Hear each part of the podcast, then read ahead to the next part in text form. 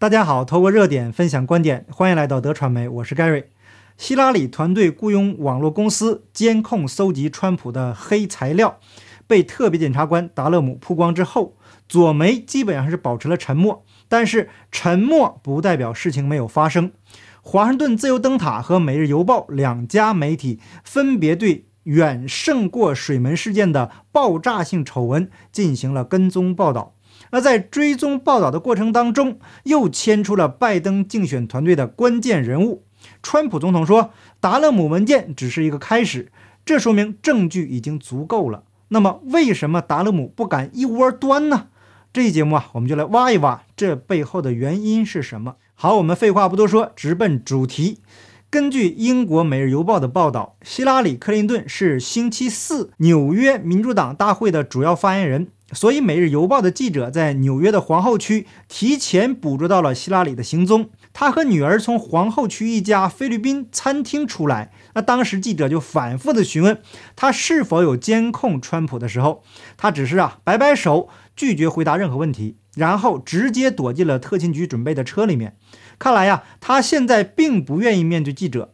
那目前涉事的苏斯曼律师团队说，达勒姆似乎在煽动媒体对苏斯曼先生的案件进行不公平和偏见的报道方面取得了成功。从苏斯曼律师的话中，我们可以看出，达勒姆文件的曝光起到了作用。那关于苏斯曼律师跟整件事情的关系，在上期节目中我们有详细的说明。在视频的结尾，您会找到上期节目的入口。佛州众议员迈克尔兹在没有提及现任情报总监沙利文的情况下，那请大家仔细品这句话：没有提及沙利文，但是大家都知道了。那后面呢，我们还会讲这其中的原因。迈克尔兹告诉《每日邮报》说，很难相信在克林顿竞选团队不知情的情况下，发生如此高水平的隐私侵犯。那要了解整件事情的来龙去脉呢？首先，我们需要了解名为 New Star Information Service 的这间网络公司。那请大家记住这公司的名字。后面呢，我们还会多次的提到。根据华盛顿自由灯塔的报道，拜登的竞选团队在2020年9月29日向 New Star 支付了一万八千八百一十九美元。而希拉里·克林顿的竞选团队在2015年5月向这间公司支付了3000美元，用于移动电话服务。民主党国会竞选委员会在2017年向 New Star 支付了3000美元。联邦选举委员会的记录显示，New Star 的高管和工作人员为拜登的竞选活动捐款一万七千九百零六美元。那根据达勒姆的说法，New Star 的首席技术官。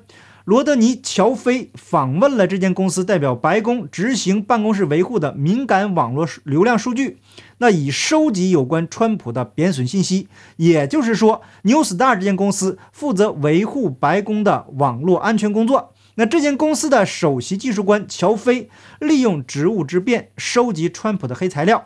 那达勒姆的调查还发现。乔飞将他收集到的信息提供给了希拉里·克林顿的竞选律师迈克尔·苏斯曼。那这个苏斯曼又在2017年2月的一次会议上将信息提供给了中央情报局。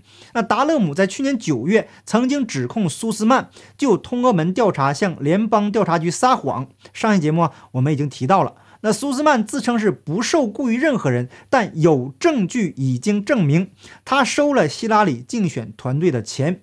苏斯曼向中央情报局提供了显示川普同事与俄罗斯移动电话供应商用户之间的联系的数据。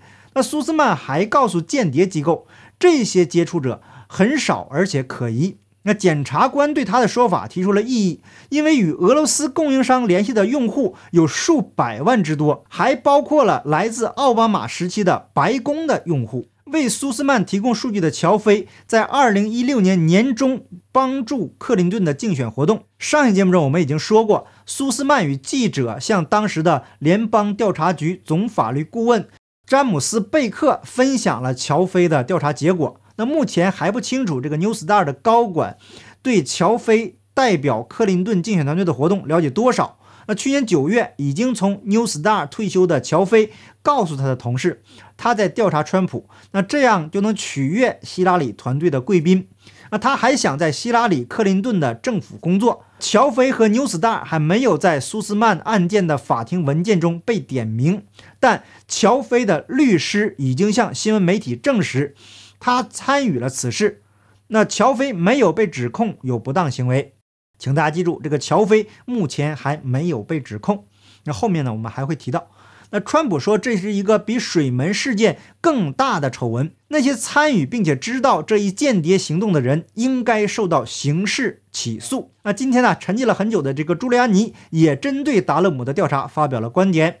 他在接受 Newsmax 采访的时候说，他不能透露具体是怎么做的，但是他知道川普是如何得知的，还有很多东西要出来。在讨论证据的时候啊，这个朱利安尼说，证据就在他的卧室和书房。而且已经在那里几年了。那川普在星期二接受福克斯采访的时候说：“看起来这一切只是个开始，因为如果你阅读了文件，并且对发生的事情有任何的了解，那川普说他以前就这么说过，大家会看到很多其他事情发生。”实际上，在川普执政的后期，当时的国家情报总监拉特克利夫在2020年10月向司法部提供了将近一千页的材料，用来支持特别检察官约翰·达勒姆针对通俄门起源的调查。为了更清楚整件事情的走向，我们把时间线呢简单的梳理了一下。2019年1月15日，时任司法部长的巴尔在参议院确认听证会上首次提到了达勒姆的调查，他向当时的司法机构主席。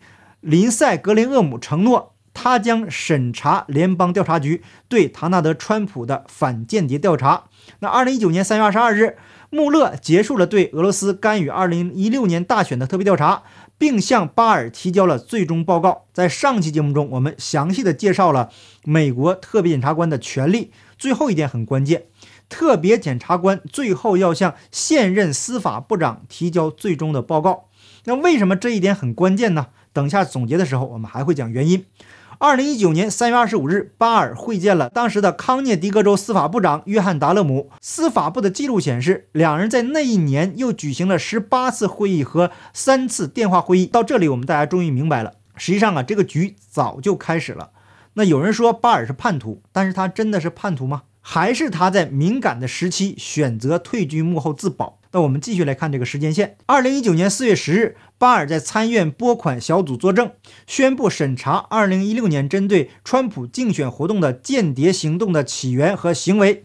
二零一九年四月十二日，巴尔的一名高级助手与司法部监察长迈克尔。霍洛维茨进行了交谈，解释了可能是达勒姆调查的开始。二零一九年五月十三日，巴尔聘请了达勒姆调查与 FBI 对通俄门调查的起源有关的问题已经公开。